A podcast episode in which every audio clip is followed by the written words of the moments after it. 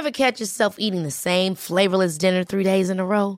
Dreaming of something better? Well, HelloFresh is your guilt-free dream come true, baby. It's me, Kiki Palmer. Let's wake up those taste buds with hot, juicy pecan-crusted chicken or garlic butter shrimp scampi. Mm. Hello Fresh. Stop dreaming of all the delicious possibilities and dig in at HelloFresh.com. Let's get this dinner party started.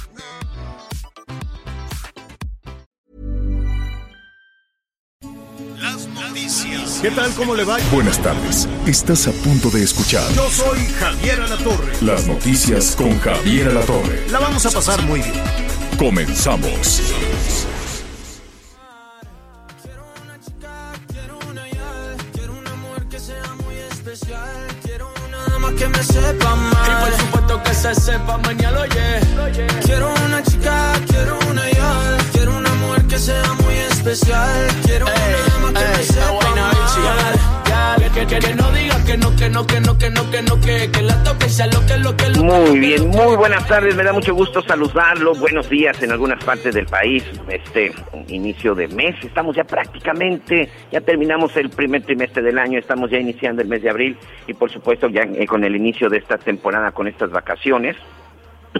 Por supuesto, la gente que pudo y está tomando vacaciones de Semana Santa, pues esperemos que disfruten, que descanse y sobre todo pues que sean tiempos para reflexionar. Empezamos con Chica Ideal de Sebastián Yatra, por supuesto este chavo, bueno ya no tan chavo, ¿verdad? Pero que sigue ahí pues poniendo todavía muchos éxitos para el gusto, para el gusto de los chavos. Muchas, muchas gracias por toda su, por todos sus mensajes eh, desde muy temprano y me da gusto que antes de, de que empecemos el noticiero, pues ya estamos recibiendo toda su información. A nombre del licenciado Javier La Torre, de Anita Lomelí, quienes ya estarán con nosotros el próximo lunes, le doy la bienvenida y lo invito a que se quede con nosotros. Fíjese que de repente uno se puede imaginar que en estos días de descanso, en estos días de, de asueto, pues que de repente la información se detiene, ¿no? Que la información se, se pasma o que la información hace eh, pues un alto. Pues no, la verdad es que no es así. No hay conferencia mañanera.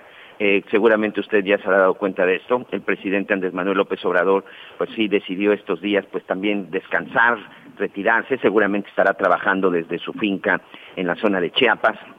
Saludos para todos nuestros amigos, por supuesto, que nos escuchan en la zona del sureste del país. Un abrazo también para todos ellos. Estaremos platicando también sobre, pues, cómo están las playas en varias partes de la República. Eh, pues parece que ya la pandemia y el COVID para muchos mexicanos, pues ya no es un problema tan grave que hoy, pues, muchas de las playas están reportando, pues, llenos, llenos totales. Vamos a estar platicando de eso. Pero sí, la información al final, pues, no se detiene. Hay mucha información porque, pues, el próximo lunes inicia ya el proceso electoral 2021. En teoría inician el domingo, el domingo a partir pues ya de, de, de, de los primeros minutos empiezan ya las campañas. Recordar, 15 gubernaturas estarán en disputa para el próximo 6 de junio, miles de alcaldías, el hecho es que son 21 mil puestos de elección. Aquí en las noticias con Javier La Torre, en Grupo Audiorama, en el Heraldo de México, en el Heraldo Radio, vamos a estar presentándole pues prácticamente en todos los espacios noticiosos toda la información respecto a cómo van las elecciones, vamos a estar recorriendo literal, desde la zona de Tijuana en Baja California hasta la zona de Cancún en Quintana Roo, donde todos en estos municipios, en estas ciudades importantes, se estarán llevando a cabo también elecciones para elegir presidentes municipales.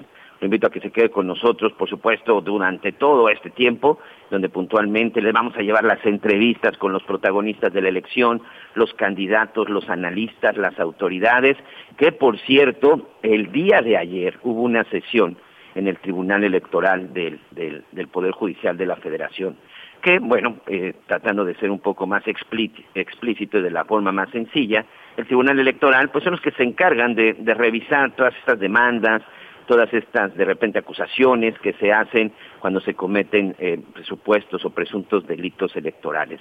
Desde el año pasado tenían pues, eh, pues varios casos, varias investigaciones. Por ahí incluso hay una que me llamó mucho la atención, que se presentó en el 2019 y que apenas el día de ayer pues estaban ya tomando cartas en el asunto, que tiene que ver con el asunto de las conferencias matutinas, tiene que ver con el asunto de las conferencias eh, pues de la mañana del presidente Andrés Manuel López Obrador. El hecho es que el día de ayer los integrantes, en este caso los magistrados del Tribunal Electoral del Poder Judicial de la Federación, por llamarle de alguna forma, pues ya fueron muy específicos de qué sí se puede y qué no se puede en la conferencia mañanera del presidente Andrés Manuel López Obrador. También hay un caso que estuvieron revisando, esta es la denuncia que le comentaba precisamente del 2019, sobre el trabajo, la labor, eh, la propaganda, como usted le quiera llamar, que hacen servidores de la nación con el, con el voto o incluso solicitando algunos datos,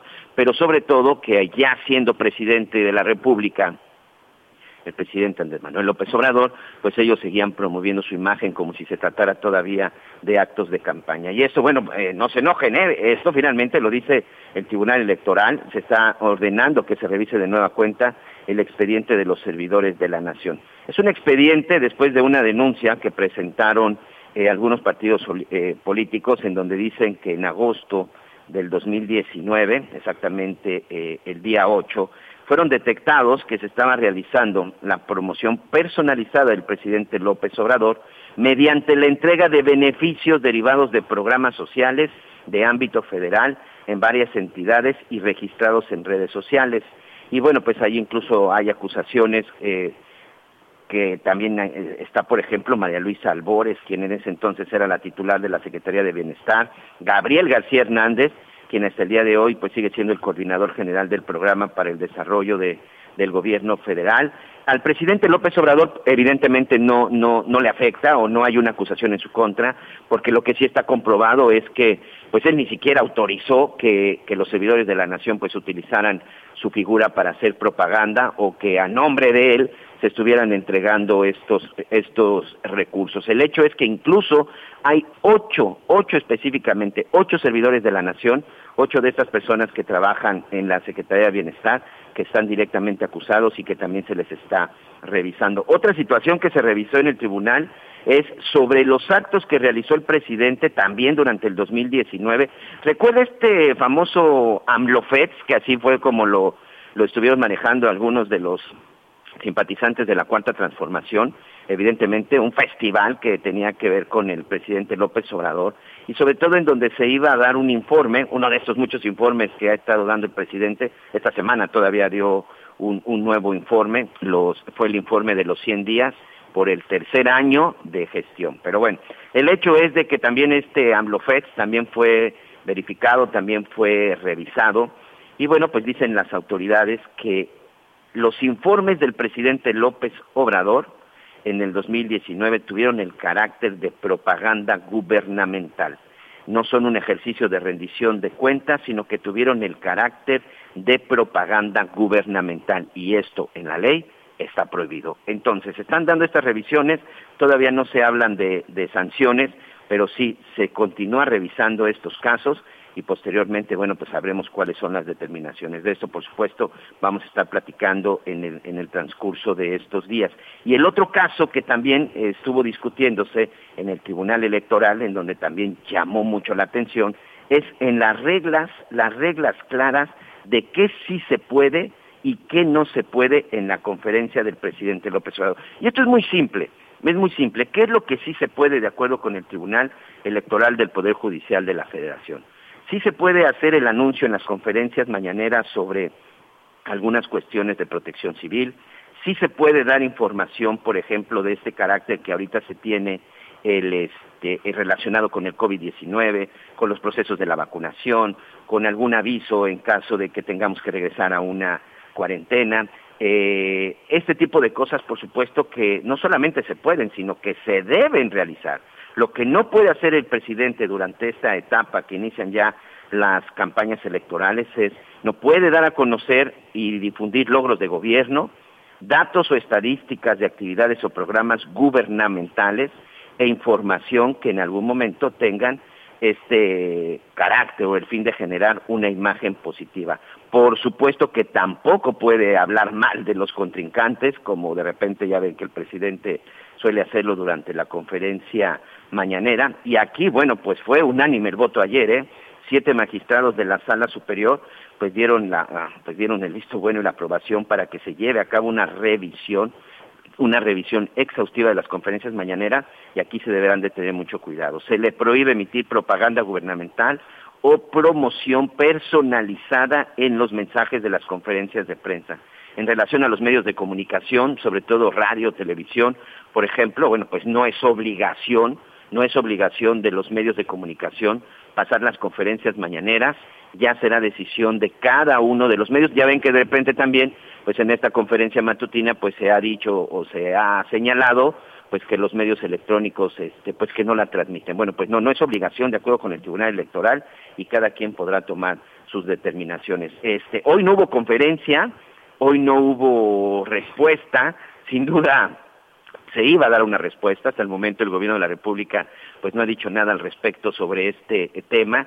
Tres temas polémicos que se resolvieron el día de ayer y que de repente en medio de todo este maremoto de información que se ha presentado pues tan solo esta última semana, de repente esa información que ahí se queda. Pero es información muy importante porque esto tiene que ver, insisto, con el inicio del proceso electoral que pues ya tenemos a unos días, ¿no? El domingo prácticamente cuando ya muchos empiezan a regresar de vacaciones, pues hay que tener mucho cuidado y sobre todo pues prevenidos amigos porque pues van a empezar, va a empezar ahora sí el bombardeo de todos los candidatos y vamos a empezar a escuchar promesas y vamos a empezar a escuchar cumplidos y seguramente también vamos a empezar a escuchar ataques. Por eso aquí en, eh, las noticias con Javier La Torre vamos a estarle preparando pues la información precisa, detallada y sobre todo información que sí nos ayude para tomar una buena decisión y sobre todo salir a votar el próximo 6 de junio.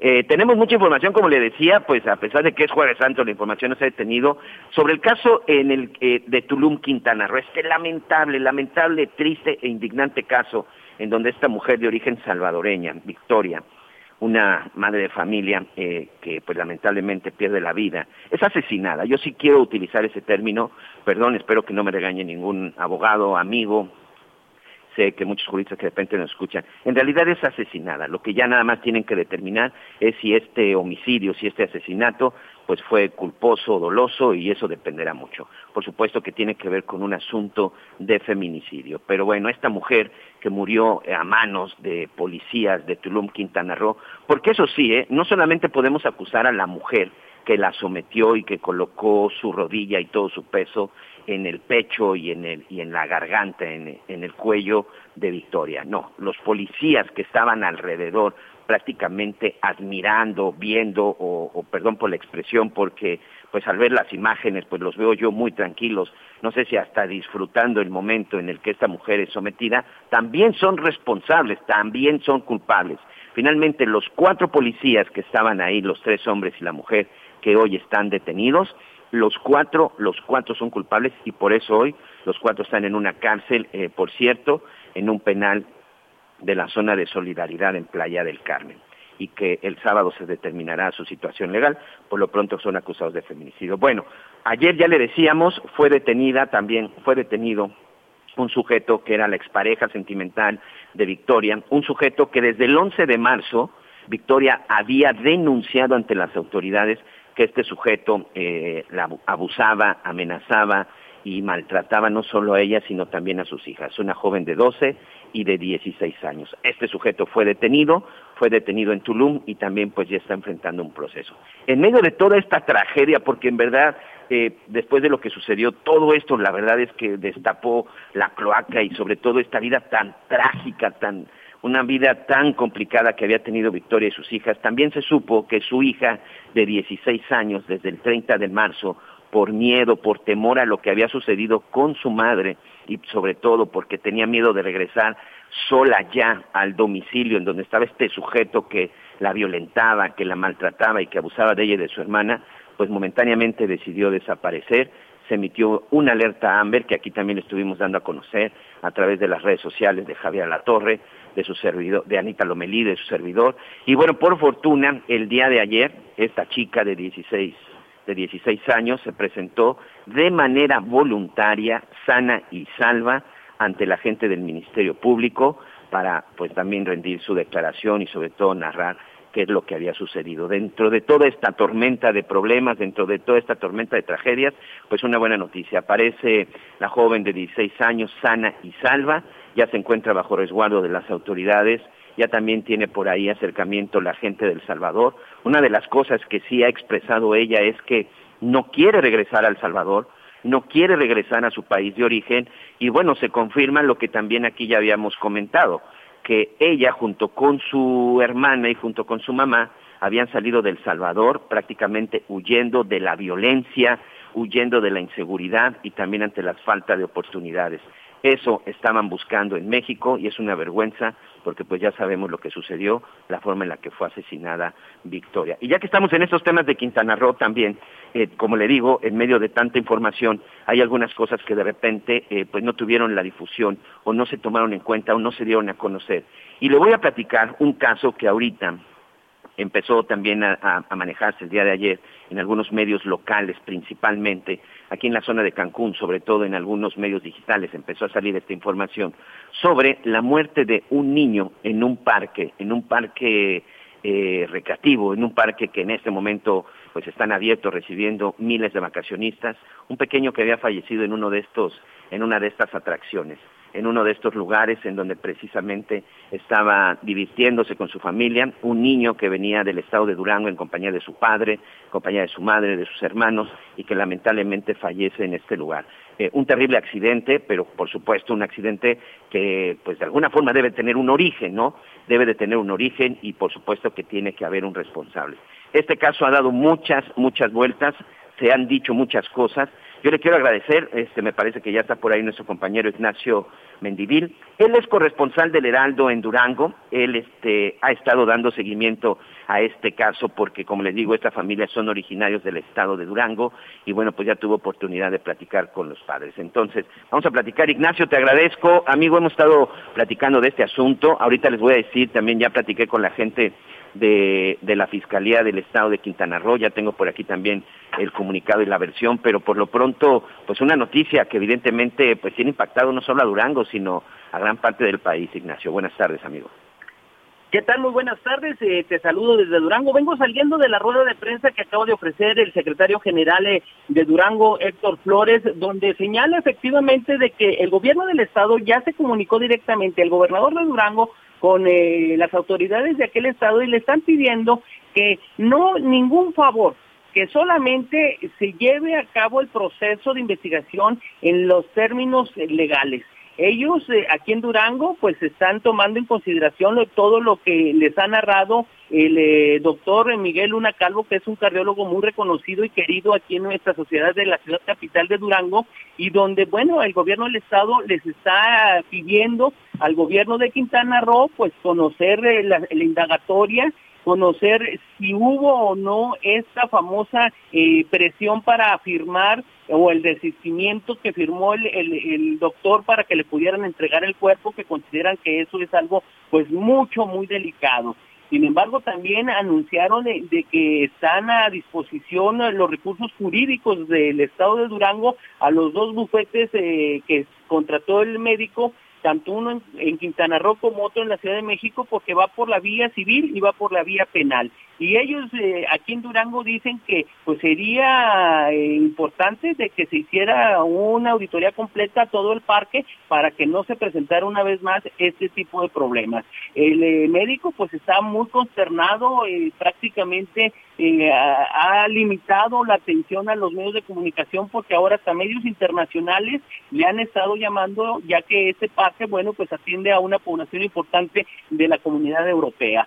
El, el, Congreso del Estado, los diputados, tanto Esteban Villegas Villarreal como la presidenta de la Junta de Coordinación, Sandra Maya, pues se han manifestado desde el Congreso a que se investigue y están pidiendo a los legisladores de los diferentes partidos de allá de Quintana Roo que, que se eh, apliquen a conocer de este asunto por el bien de todos los mexicanos que asisten por allá. Aquí el gobierno del Estado ha reiterado este, su voluntad y la sociedad civil ha estado promoviendo la firma de justicia. Ya ves que hay varias plataformas, una de ellas pues es eh, una firma de los ciudadanos duranguenses para que se cumpla la justicia. Así es que pues Durango está ahorita eh, muy molesto y aparte consternado y que va a agotar todos los recursos legales y políticos para que esto se esclarezca y caiga quien caiga, porque en el comunicado Ignacio. la empresa dice que es un que fue un problema de un error humano. Bueno, bueno, pues esos errores humanos se tienen que pagar y tiene que eh, aplicarse la ley tal y cual. Así las cosas acá por Durango. Oye, Ignacio, vamos a, vamos a tratar de explicarle a la gente, esta es la reacción evidentemente al hecho, y vamos a explicarle a la gente por qué se da esta reacción. Este pequeño está el fin de semana en este parque, en este parque acuático, se encontraba en una atracción, eh, nadando incluso con su padre, cuando de pronto, bueno, de acuerdo con la narración, no sé qué te explicó su padre, parece que hay un filtro en donde se empieza a jalar el agua para estarla drenando, este filtro, o qué es lo que dice el doctor, qué fue lo que sucedió, porque él estaba con él en el momento que lo succiona, ¿qué fue lo que sucedió?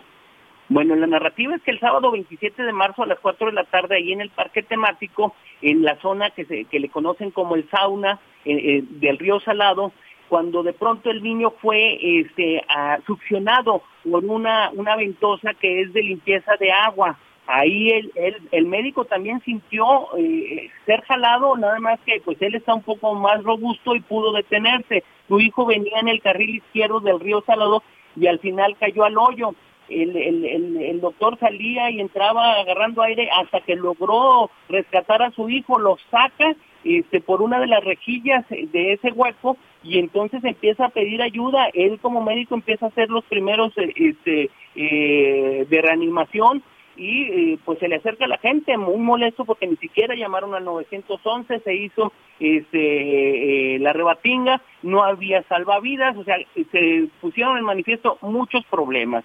Tan es así que a él no le permitían hacer uso de su eh, seguro de gastos médicos para atender a su hijo porque él quiso, inclusive consiguió ya una avioneta para podérselo llevar a la Ciudad de México y atenderlo, pues no, el, a donde lo llevaron, este, ya cuando llegó una ambulancia que fue solicitada por la misma gente de ahí, este, no del, no, no del parque, sino de los que estaban ahí presentes, este, pues ya le dijeron en el hospital que ya eh, había perecido y eso fue lo que ha desatado todo esto, porque ellos fueron de vacaciones después de un año de estar confinados y habían logrado salir adelante del COVID en, en enero, donde estuvieron graves, pero lo habían logrado y querían pues un reencuentro con la vida, con este, en, con este paseo, el padre, la madre y los, y, y los hijos, entre ellos este niño de 13 años que estudia o que estudiaba en un colegio pues eh, de mucho arraigo aquí en Durango, el Colegio Cumbres, quien toda la comunidad pues se ha consternado y se ha solidarizado y ha exigido pues justicia también. Y aquí, bueno, aquí hay dos cosas que sí me gustaría resaltar. Vamos a leer en este momento también el comunicado de la, de la Fiscalía, porque el padre eh, por ahí ha declarado y dicho que casi casi en la Fiscalía del Estado le dijeron que si no otorgaba el perdón, pues que se iba a dificultar la entrega del cuerpo. ¿Es correcto? ¿E-, ¿Él está denunciando esto? Sí, inclusive hace unos minutos el mismo secretario de gobierno aquí en Durango, Héctor Flores, en rueda de prensa, dijo, eso lo tenemos que esclarecer porque eso está fuera de cualquier procedimiento legal y por eso se está interviniendo desde el gobierno del estado, que ya habló el gobernador del estado, allá con las autoridades, para poder poner en claro que eso está ilegal y irregular por lo cual pues el Estado también este, estaría procediendo a una mala práctica del eh, debido proceso.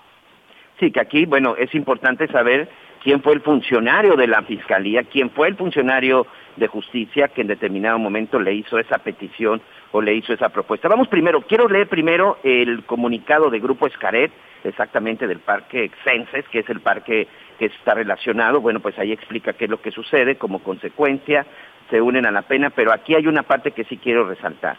Dice, es importante resaltar, valga la redundancia, que desde el momento del accidente el área fue asegurado y se han tomado medidas puntuales como la presencia permanente de un guardavida. No había un guardavida o salvavidas hasta que sucedió esto. Estamos conduciendo las investigaciones pertinentes con el objetivo de llegar hasta las últimas consecuencias. Es decir, también están investigando y reconocen que si hubo un error, ahora hay que ver y saber de dónde y o quién cometió este error y por supuesto en dónde queda la responsabilidad. Y también aquí hay una parte de lo que tú haces referencia de lo que dijo el padre en el comunicado de la Fiscalía del Estado, ¿no? Es un comunicado largo, dice la autoridad ministerial recaba los datos de prueba por hechos ocurridos el pasado fin de semana en un parque temático ubicado en Solidaridad. Solidaridad es el municipio en donde está Playa del Carmen. Y bueno, voy a brincarme porque aquí dice este, cómo se enteraron, que fue a través de un reporte del 911 y que les fue notificado del hecho hasta que ya estaba en el hospital. Aquí creo que sí hay una primera irregularidad por parte de este parque que dice, el 28 de marzo, a través del reporte 911, se recibió notificación médico-legal de un hospital privado informando el deceso. El hospital privado fue el que, el que hizo la llamada y se inicia la investigación por el delito de homicidio culposo. A las 19.25 horas del 28 de marzo, el cuerpo, el cuerpo fue trasladado al Servicio Médico Forense de la Fiscalía General del Estado para practicar la necropsia y determinar las causas de la muerte. Acto de investigación que aún no ha sido posible realizar debido a que el padre, en este caso el médico con el que tú has platicado, este, platicado Ignacio, solicitó la dispensa de la misma, es decir, solicitó que no se llevara a cabo esta necropsia y otorgó el perdón legal. La fiscalía sí está hablando y sí está eh, manejando en este en esta información este famoso eh, perdón legal que tú bien nos haces referencia. La carpeta de investigación aún se encuentra en trámite, por lo que se están realizando todos los actos de investigación pertinentes y conducentes para determinar la probable participación de la o las personas quien por comisión u omisión se encuentren relacionadas con el evento delictivo. Es decir, a pesar de que existe este supuesto, bueno, no supuesto, a pesar de que existe un perdón legal, que bueno, pues ya el doctor ha explicado el por qué lo dio en ese momento, la investigación está abierta, la investigación continúa y por lo que entendemos sí tiene que haber uno o varios responsables, Ignacio. Efectivamente, eso es lo que se está exigiendo, esa eh, presión que, del cual fue objeto para que le entregaran el cuerpo de su hijo y evitar la autoridad y, y la empresa pues hacer las diligencias de la necropsia y pues eh, la mamá y los hermanos y toda la, situación pues eh, también orillaron al papá pues a firmar el, documento para poderse traer el cuerpo del niño acá a Durango. La verdad de esto lo ha hecho muy patente el secretario general de gobierno hace unos minutos que ese y varios otros puntos que no menos de cuatro pues están irregulares. Por eso hasta un determinado momento conforme vayan las investigaciones Durango estará solicitando la carpeta que tienen allá en Quintana Roo y poder este, coadyuvar o hacer eh, las diligencias correspondientes. Muy bien, pues eh, vamos a estar muy pendientes, evidentemente, este trabajo, este asunto, esta investigación aquí no termina, debemos de llegar creo que hasta las últimas consecuencias y le estamos informando. Te pido Ignacio, estamos pendientes en Durango, por acá estaremos también pendientes tanto en la Ciudad de México como en el estado de Quintana Roo para llevar puntualmente y lo más importante, tener todas las partes, pero que se esclarezca lo que sucedió. Te mando un abrazo, amigo. Muchas gracias y a la orden y aquí en Durango estamos pendientes. Muchas, muchas gracias. Pues ahí está. Ahorita vamos a tener que hacer una pausa, pero ahorita también me están mandando mensaje de la Secretaría de Gobernación sobre el caso de Victoria, esta mujer que fue asesinada en Tulum. Ya están los familiares, ya se reunieron con la Secretaría de Gobernación y le voy a decir qué fue lo que platicaron y cuáles fueron los acuerdos. Por lo pronto, vamos rápidamente a una pausa, pero regresamos con más en las noticias con Javier Alatorre. Sigue con nosotros. Volvemos con más noticias. Antes que los demás. Todavía hay más información. Continuamos. El reporte carretero. Muchas gracias, saludos a todos nuestros amigos que en este momento nos acompañan en alguna carretera del país. Muchos sé que están viajando a algunos destinos turísticos, así que por favor extremen precauciones. Por ejemplo, en Nuevo León hay un dispositivo especial en donde se está cerrando la autopista que va de Saltillo a Monterrey, es la autopista 2275. Hay un banco de niebla, hay, está lloviendo de manera importante y por esto la Guardia Nacional pues está implementando un dispositivo en ambos sentidos y también para nuestros amigos en Oaxaca también hay un dispositivo especial por fuertes rachas de viento que van hasta los 60 kilómetros por hora en el kilómetro 37 de la carretera La Ventosa hacia la zona de Tapanatepec. Y atención para nuestros amigos que todavía pretenden llegar en esta, este día o esta tarde mañana al puerto de Acapulco en Guerrero, se van a encontrar con un bloqueo. Aproximadamente 30 personas se están manifestando, pues literal, antes de llegar al puerto, en la entrada precisamente que viene de la autopista, de la autopista y también de la carretera federal. Son 30 personas que sabiendo precisamente la llegada de vacacionistas, en este momento tienen bloqueo y hay una gran, gran fila de autos. Así que paciencia si ya se encuentra ahí y tome sus precauciones si está a punto de llegar al puerto de Acapulco. Y bueno, pues muchas gracias, gracias por sus mensajes, gracias por sus comentarios. Ya le decía, eh, la familia, exactamente, la señora madre de Victoria Salazar, esta mujer de origen salvadoreño que murió, que fue asesinada en la zona de Tulum, Quintana Roo esta semana a manos de policías municipales, pues ya se encuentra, se encuentra precisamente en el estado de Quintana Roo, tuvo una reunión con diferentes autoridades y también estuvo la representante de la Comisión Nacional para Prevenir y erradicar la violencia contra las mujeres. Les recuerdo que el caso de Victoria ha sido tipificado como feminicidio. En esta reunión que estuvo, que estuvo con autoridades del Estado, también recibió la llamada telefónica de la secretaria de Gobernación, Olga Sánchez Cordero, quien reiteró todo su apoyo y sobre todo con la intención pues de protección a su familia y del apoyo del Estado mexicano pues para la decisión que ella tome. Ella evidentemente se quiere llevar el cuerpo de su hija al Salvador, pero hoy la pregunta es pues qué sucederá con las niñas. Ya le decía, la menor estuvo desaparecida, el día de ayer solita llegó hasta la agencia del Ministerio Público en la zona de Tulum y bueno, pues ahí dice que no quiere regresar al Salvador, que tiene miedo y que precisamente salieron del Salvador por la inseguridad y por la violencia y pues ya, la verdad es que lo demás sale sobrando lo que le puedo decir respecto a lo que le sucedió a su madre. Estaremos muy pendientes y sobre todo dando seguimiento a este caso que por supuesto no podemos permitir que quede impune y también, bueno, saber si solo ellos son los únicos responsables y esperemos en verdad que con esto se dé ya una revisión exhaustiva de lo que debe de hacer la autoridad con la policía municipal. Las policías municipales en México, yo quiero aprovechar esto para decir, les falta preparación, les falta capacitación y ahí está un ejemplo de ello. Bueno, pues sin duda, eh, ya más de un año de la pandemia, eh, nos han surgido muchas cosas, ha habido muchos cambios en nuestra forma de vida, en nuestra forma laboral, incluso hasta en las relaciones personales. Pero lo que sin duda llegó para quedarse después de la pandemia es el trabajo en casa. Incluso en los últimos meses se empezaron a dar pues muchas discusiones si esto ya tenía que empezar a aplicarse.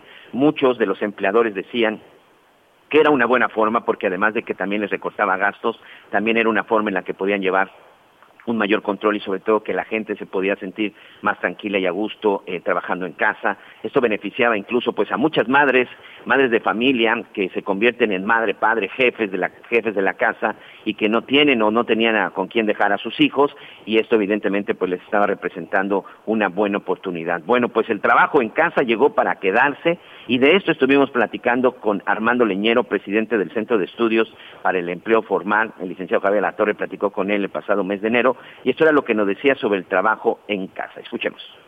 ¿Cómo estás, Armando? Buenas tardes. Buenas tardes, Javier.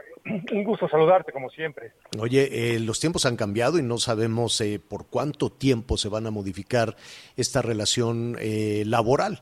Y de alguna manera, pues ya nos hemos familiarizado un poquito más al principio con muchísimas dificultades este, con el trabajo a distancia. ¿Qué opinas tú de esta modalidad laboral? Bueno, yo creo que fue muy bueno que se diera en esta época de la pandemia, ya que de otra forma se pudieron haber perdido muchos empleos, las empresas no hubieran podido hacer frente a sus compromisos con los clientes y proveedores, y bueno, esta forma de trabajar yo creo que evitó una gran caída adicional al empleo eh, en general, formal y, general. Eh, Ahora, en, en, términos generales, como toda iniciativa, como toda ley, debe tener ventajas, pero también obligaciones. Empecemos por el eh, trabajador, la trabajadora o el trabajador. ¿Qué ventajas y qué obligaciones encuentras en esto? Bueno, mira, eh, las ventajas que se, que se incluyen en esta ley, que es algún reclamo que se ha escuchado en muchas partes, es la desconexión digital. Es decir, por estar en su casa, los jefes piensan que lo tienen a disposición todo el día. Y entonces mandan documentos, hacen llamadas a 7, 8, 9 de la noche. Y entonces, eh, en esta eh, iniciativa, en esta ley, lo que se pone es un, um, un, un, eh, límite, ¿no? Un límite, un límite en el horario para que no se trabaje más allá de lo como se trabaja en la oficina. O sea, tú cuando te vas de tu oficina, las personas que nos escuchan cuando vas a tu oficina, pues se desconectan digital y todo, ¿no? Bueno, pues lo mismo tiene que suceder desde la casa. Otra ventaja que a mí me ha parecido, eh, yo creo que de las más grandes, y por eso creo que esto va a continuar allá de la pandemia.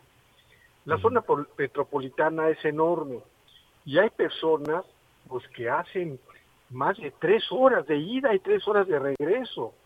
Claro. Trabajan en el sur y viven en el Estado de México, en Tecámac, y, y son muchísimas que tienen la necesidad de trasladarse mucho tiempo. Entonces se vuelve muy cansado, muy agotador. Y esta ventaja de que en su misma casa, sin tener eh, que exponerse a muchos riesgos, además por el tráfico, por los camiones, por los robos, pues me parece que es algo que sobre todo en las ciudades como la Ciudad de México, pues sí va a repensar que es mejor en muchos casos continuar con este trabajo a distancia. A mí me parece que es una gran ventaja esto. ¿Qué, eh, eh, dinos algunas ventajas que pueda tener el empleador? Sí, mira, el empleador, bueno, por ende, por eso mismo eh, se disminuyen de alguna forma los retardos. Hay personas que luego no llegan por, situación de, tráfico. Pero también este, que las eh, personas trabajadoras se sientan más a gusto eh, trabajando desde su casa o que tengan tiempo para resolver a veces algunos asuntos dentro de la casa, un niño enfermo, que sobre todo las mujeres que laboran, pues se les presenta mucho esta contingencia, ¿verdad? Esa es también una ventaja para los para los patrones que cuando tengan una contingencia no no se deslindan del trabajo al 100% los trabajadores. Hay cuestiones poco claras porque desde un principio eh, se planteaba Armando la posibilidad eh, o no sé si ahora ya es obligación después de la publicación en el diario oficial, de que los empleadores paguen una parte proporcional del recibo de la luz o del costo de, del equipo, eh, desde conseguir una silla ergonómica, el, equipo necesario, los micrófonos, las cámaras, en fin, todo lo necesario para un trabajo a, distancia. Eh, eh, ¿Esto cómo, cómo se va a cumplir? ¿Cómo se va a saber cuánto se gastó de energía eléctrica, cuánto se gastó de internet, cuando además del trabajo a distancia está la educación a distancia y hay muchísimos otros factores? Sí, mira, yo creo que es algo que se tenía que incluir. Porque así como cuando alguien va a la oficina a trabajar, pues el patrón tiene que pagar la luz, tiene que pagar la silla, tiene que pagar pues la, el internet, etcétera, etcétera. Y cuando y cuando se va la persona a trabajar a su casa, pues a lo mejor tiene internet y no eh, no resuelve mayor problema, no tiene mayor problema que se ocupe, a lo mejor tienen que incrementar el ancho de banda para que tengan más amplitud para los miembros de la familia, o que se eh, gaste un poco más de luz de la Armando Leñero, eh, presidente del Centro de Estudios para el Empleo Formal, muchísimas gracias. Muchas gracias, Javier. Buenas tardes a ti y al auditorio. Que te pasen una buena tarde. Sigue con nosotros. Volvemos con más noticias. Antes que los demás. Todavía hay más información.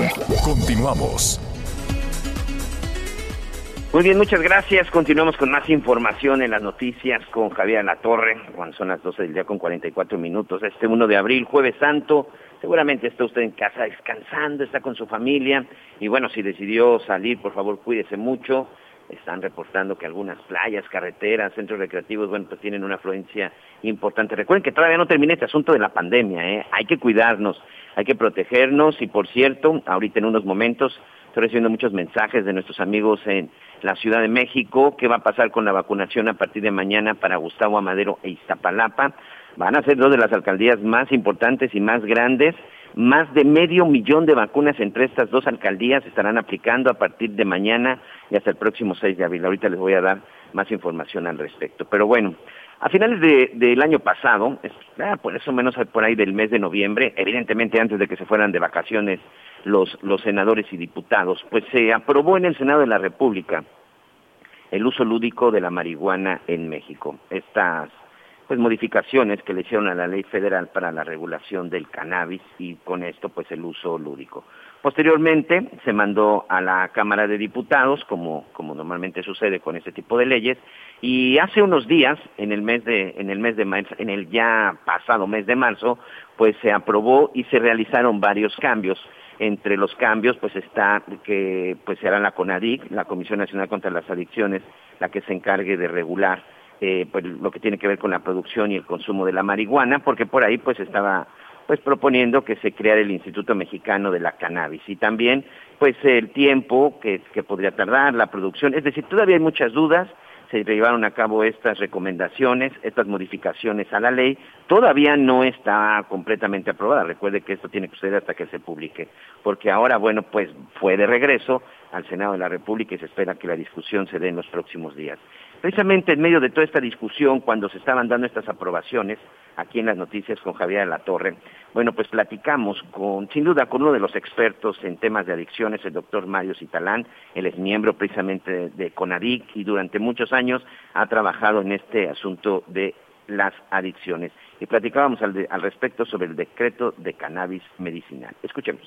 Doctor, dinos algo, ¿cuáles son eh, las bondades que pueda tener en medio de toda esta discusión tan larga el, eh, el uso medicinal de la cannabis?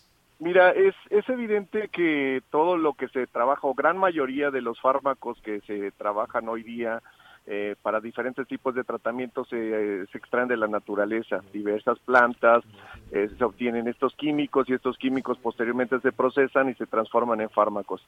Eh, en este caso la cannabis no es una excepción, es una planta que tiene dos sustancias muy particulares, eh, primordialmente llamados cannabinoides, el tetrahidrocannabinol y, el cannabidiol, que son eh, sustancias que tienen una carretera, digámoslo así, por el cual fluyen a lo largo de todo el cuerpo, que son los canales endocannabinoides.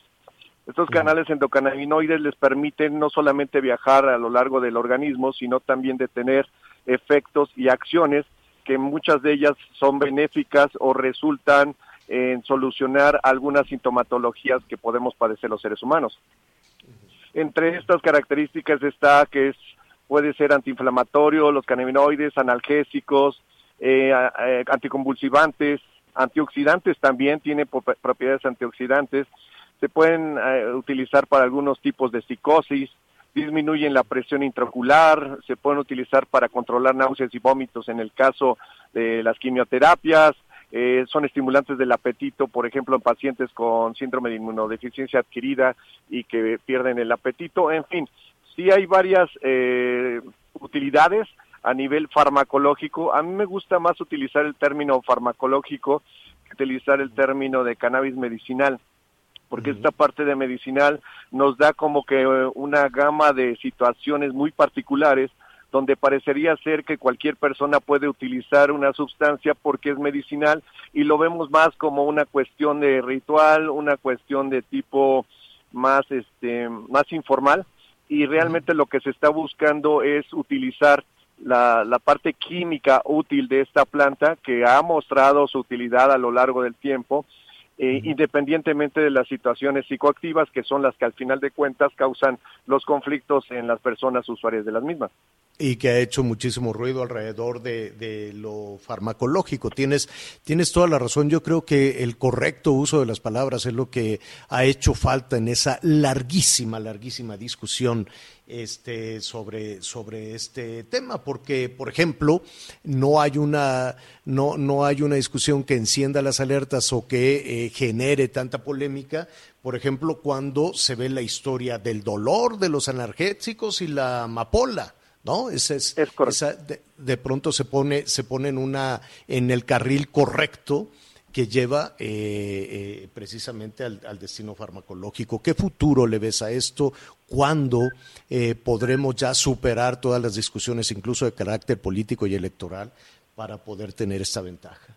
Eh, yo, yo creo que lo que tendríamos que usar, como mencionabas atinadamente, Javier, es utilizar las palabras adecuadas, ¿no? El tratamiento farmacológico, si es farmacológico, tiene que ser manejado por personas científicas y por consecuencia tiene que recetado por un facultativo, por una persona que conozca sobre medicamentos y sobre alteraciones orgánicas o llamadas enfermedades que requieren cierto tipo de medicamento con cierto tipo de periodicidad y que se obtienen dichos efectos en, en, cierto periodo de tiempo y que con una alta cantidad pueden resultar tóxicos, tal cual se hace con cualquier tipo de medicamento y que es una realidad que en nuestro país hay una pérdida, voy a decirlo entrecomillado, de respeto hacia los medicamentos, porque esto lo podemos ver en los centros comerciales o en tiendas de conveniencia, donde puedes adquirir medicamentos como antiinflamatorios, no vamos a decir cuáles, porque bueno, son eh, analgésicos que se venden como pan caliente y sabemos que estos a la larga también pueden llegar a ocasionar daños a nivel hepático, daños en el hígado,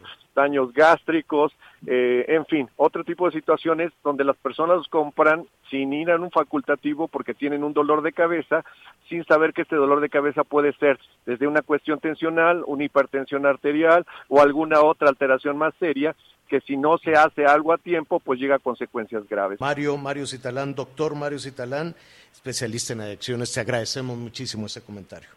No, al, contrario, Javier, un fuerte abrazo, saludos a Miguel, Ana María, muchas gracias por esta oportunidad, porque creo que sí es muy importante que difundamos información que realmente debe de manejar la población para que precisamente no se dé eh, pie a la percepción o yo pensaba que tú pensabas y yo creía que tú creías. Exactamente. Gracias, Mario.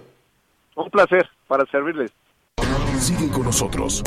Volvemos con más noticias. Antes que los demás. Todavía hay más información. Continuamos. Muy bien, muchas gracias. Gracias por todos sus comentarios, gracias por todos sus mensajes. Y bueno, atención para nuestros amigos en la Ciudad de México, nos preguntan sobre la vacunación. Bueno, pues eh, mañana sin duda va a ser una de las etapas más importantes y más grandes. Mañana empieza la vacunación en la alcaldía de Iztapalapa y Gustavo Amadero. En estas dos demarcaciones se está estimando más o menos más de medio millón de vacunas las que se van a aplicar del 2 al 6 de abril. Rápidamente, vacunaciones en Iztapalapa. Son siete módulos por lo mismo. Universidad Autónoma Metropolitana, Unidad Iztapalapa, la sede de servicios de transportes eléctricos, antiguamente donde estaba la estación de los tranviarios, Telecom, las instalaciones de telecomunicaciones de México, la Facultad de Estudios Superiores Zaragoza, Deportivo Santa Cruz Mellehualco, en la zona de la calzada Ermita Iztapalapa, la vocacional número 7 Cuauhtémoc, eh, o sea, 7, ubicado en la zona de Santa Marta Catitla o Santa María Aztahuacan, Unidad Habitacional Militar El Vergel en Periférico y Tláhuac y el Palacio de los Deportes. Atención amigos, aunque esta instalación no se encuentra dentro de la demarcación de Iztapalapa, pues ahí también estarán aplicando vacunas. Y en Gustavo Amadero, Deportivo Hermanos Galeana, Ciudad Deportiva Carmen Cerdán, Escuela Nacional Preparatoria número 9, la Escuela Nacional de Ciencias Biológicas en la Unidad Zacatenco del Instituto Politécnico Nacional, Centro Cultural Jaime Torres Bodet, también en Zacatenco, Escuela Secundaria Diurna número 85, República de Francia y Arena de la Ciudad de México. En este caso, lo mismo. Esta instalación se encuentra en Azcapotzalco, pero también estará siendo utilizada para agilizar y sea más rápida la aplicación para la gente de la delegación Gustavo Amadero. Son las demarcaciones con el mayor eh, número de personas de más de 60 años y por lo tanto, bueno, pues son más las instalaciones las que se estarán necesitando. Y recuerden, pues ya tuvo que haberles llegado el mensaje, a partir de mañana empieza la vacunación. Aquí hay un dato importante, hay mucha gente que de repente se pone nerviosa porque dice, oye, eh, no me avisaron y se me pasó la fecha o soy una persona que ya no alcanzó a llegar, o estaba yo en otra entidad. Atención, en ambos casos, el 6 de abril se van a aplicar vacunas para la gente con apellidos que va de la eh, que empiezan con S, con T, U, V, W, X, Y y Z y gente rezagada. Si a usted le tocaba el 2 de abril pero no pudo asistir, bueno, puede ir a formarse y el 6 de abril estarán colocando la vacuna para la gente rezagada que no le llegó el mensaje, que no pudo asistir el día que le tocaba, que eh, no, no supo dónde eh, tenía que ser, o simple y sencillamente que no se había registrado. Bueno, pues toda esa gente, el último día de vacunación, que es el 6 de abril, podrá acudir a cualquiera de las instalaciones la vacuna. Aquí, por supuesto, vamos a estar informando. Yo le quiero agradecer a nombre de Javier Alatorre, de todo el equipo, de Ana María Lomelí. Gracias por su compañía. Lo invito a que mañana nos escuche en punto de las 12 del día, tiempo del centro de México, completamente en vivo, Viernes Santo, y estaremos platicando con usted. Por lo pronto, le deseo que tenga una excelente tarde, buen provecho y nos escuchamos mañana. Gracias. Gracias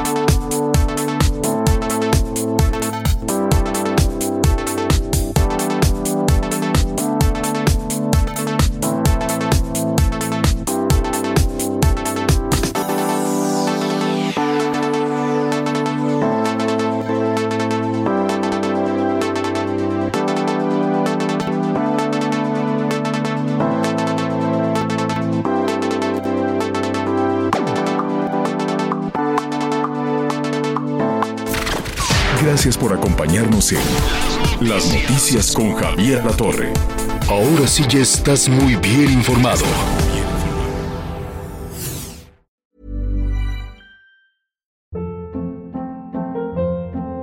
Hold up. What was that? Boring. No flavor. That was as bad as those leftovers you ate all week. Kiki Palmer here, and it's time to say hello to something fresh and guilt-free. Hello Fresh. Jazz up dinner with pecan-crusted chicken or garlic butter shrimp scampi. Now that's music to my mouth. Hello Fresh. Let's get this dinner party started. Discover all the delicious possibilities at hellofresh.com.